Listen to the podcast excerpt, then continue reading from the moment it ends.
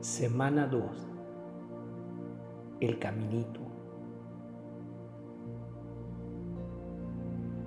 Toda la semana pasada cubrimos el fundamento bíblico de la enseñanza de Santa Teresa sobre la confianza, que, como aprenderemos esta semana, se llama el caminito. Este caminito tendrá sorprendentes similitudes con la fe de Abraham, y María, cuya esencia es creer que se cumplirá lo dicho por el Señor. De hecho, esta joven de la ciudad francesa de Lisieux, fallecida en 1897, bien antes de cumplir los 25 años, vivió una infancia tranquila y protegida entre hermanas cariñosas y luego una adolescencia tranquila y protegida como monja carmelita enclaustrada con algunas de esas mismas hermanas. Esa mujer, después de Abraham y María, es quizás el mayor ejemplo de la iglesia de la fe que espera contra esperanza. Por lo tanto, Santa Teresa realmente merece las dos bendiciones de Isabel. Bienaventurada la que creyó que lo que le dijo el Señor se cumpliría y bendita tú entre las mujeres. Por supuesto, tendríamos que agregar esto después de María. Pero, ¿cómo puede ser esto? ¿Cómo puede una mujer tan aparentemente insignificante ser tan asombrosamente bendecida? Puede ser así porque los caminos de Dios no son nuestros caminos y Él se deleita en elevar a los humildes y hacer al más grande de los más pequeños. Y quizás ningún pecador es más humilde y pequeño que Teresa de Lisieux. Día 8. Nadie más humilde. Solo dije que quizá nadie entre la humanidad pecadora es más humilde y pequeña que Teresa de Lisieux. Por supuesto, eso puede ser difícil de creer. Después de todo, San Pío X la llamó la santa más grande de los tiempos modernos. Y en 1997 se convirtió en una de los 33 doctores de la Iglesia entonces, claro, Dios levanta a los humildes.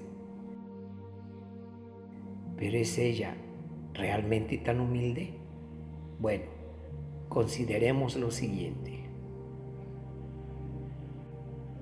Primero, Teresa Martin creció en una Francia profundamente afectada por la herejía jansenista, una herejía que enseña un rigorismo moral sin alegría enfatizando el miedo y la justicia, el castigo y la severidad, el juicio y la condenación. Proclama no las buenas noticias de Dios ni de su misericordia para con los pecadores, sino sus propias malas noticias de la ira consumidora de Dios para quien se atreva a cometer la menor infracción contra lo que considera sus muchas reglas opresivas. Enseña que unos pocos se salvan, que hay que ser perfecto para ir a Jesús y que hay que ganarse su amor, sobre todo multiplicando las grandes obras y dolorosos sacrificios.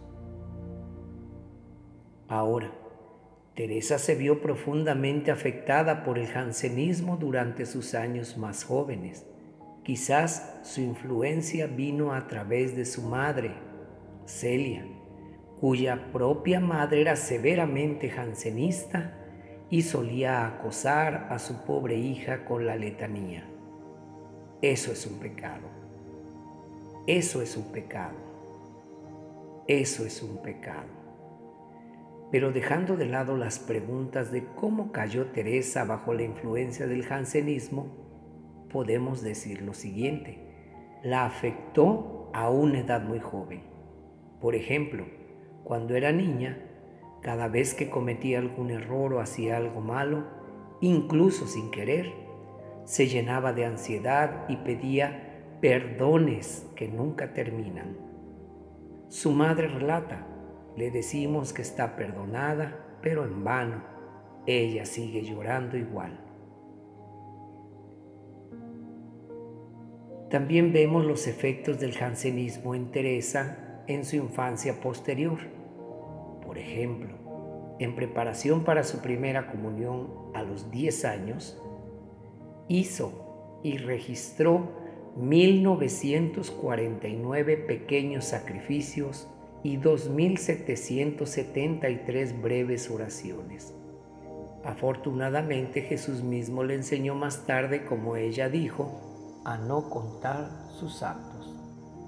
Sin embargo, mucho peor fue su doloroso combate con los escrúpulos, que a menudo va de la mano del pensamiento jansenista. La batalla de Teresa con los escrúpulos comenzó durante su retiro en preparación para su primera comunión. Un retiro que fue dirigido por un sacerdote muy severo. Ella recuerda la experiencia de la siguiente manera. Lo que el sacerdote nos dijo fue espantoso. Habló sobre el pecado mortal y describió un alma en estado de pecado y cuánto la odiaba Dios. Afortunadamente, Teresa pudo confiar en su querida hermana María, pero las palabras de María solo le brindaron un consuelo temporal y los escrúpulos de Teresa la siguieron incluso hasta el convento carmelita, también llamado Carmelo. De hecho, su hermana Paulina, la madre Inés, escribió, el miedo a ofender a Dios envenenó la existencia de Teresa al comienzo de su vida religiosa.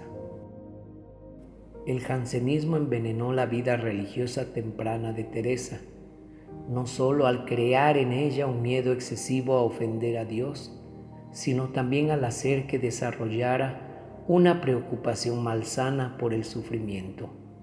Esto queda claro a través de sus cartas de la época. Por ejemplo, y este es solo un ejemplo entre muchos, leemos lo siguiente. La santidad no consiste en decir cosas bonitas ni siquiera en pensarlas o sentirlas. Consiste en sufrir y sufrir por todo. Santidad. Hay que conquistarlo a punta de espada. Hay que sufrir, hay que agonizar.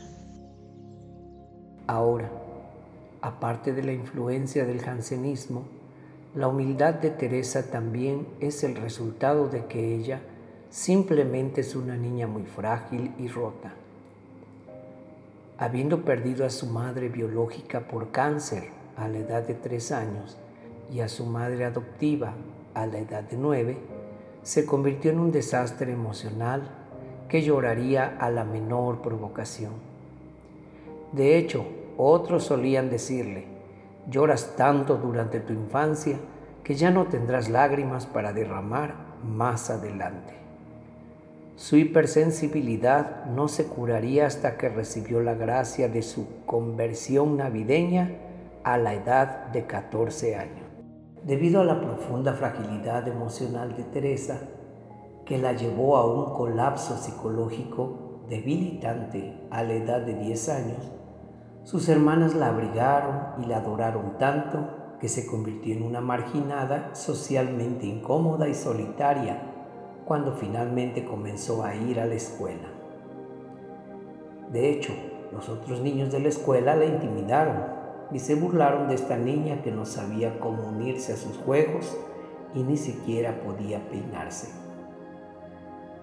En medio de su extrema soledad y sensibilidad, Teresa anhelaba profundamente ser amada.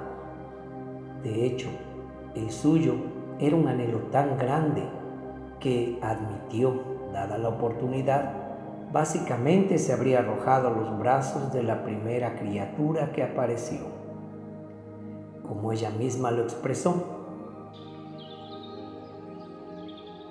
Con un corazón como el mío, me habría dejado llevar y cortarme las alas.